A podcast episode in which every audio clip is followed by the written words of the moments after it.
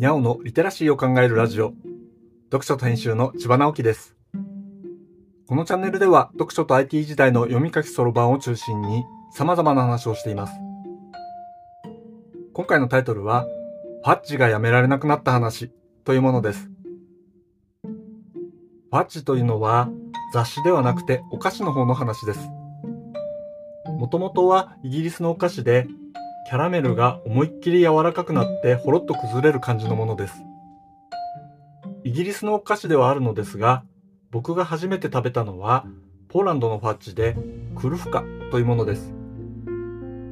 家族が業務スーパーで見つけて買ってきて、家族全員がお気に入りになってしまいました。味はミルクキャラメルですが、ファッジは柔らかいので食べ応えがないのです。口の中であっという間に溶けてしまいます。だからいくらでも食べられるという恐ろしい代物です。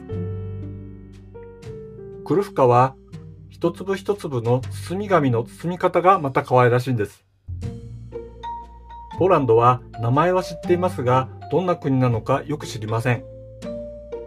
でも、このお菓子を通じて少し関心を持つようになりました。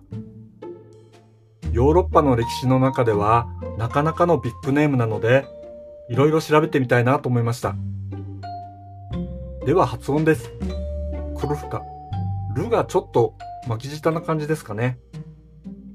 これ、調べてみると、牛であるクロバの視床形なのだそうです。視床形というのは、指に小さい形と書いて、名詞を可愛らしくする表現で、あえて日本語にすると、クルフカはちっちゃい牛ちゃんというような意味なんですね。猫をにゃんこって言ったりするような感じでしょうか。こういう表現があるのってなんだかいいですよね。そういえば、罪と罰を読んだ時に、人の名前が何種類かあって誰のことだろうと思ったことがありました。ロシア語では師匠形がよく使われるのだそうです。人の名前をちょっと可愛く変えるのですね。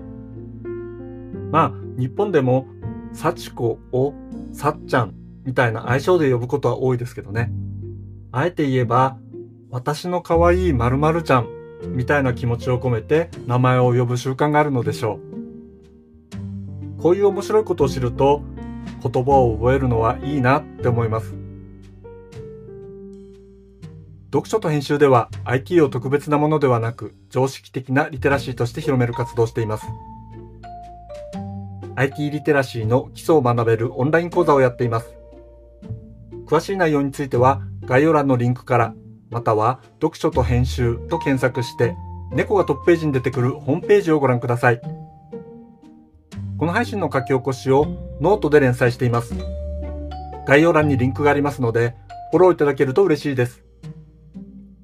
今日もワクワクするでありますように。千葉直樹でした。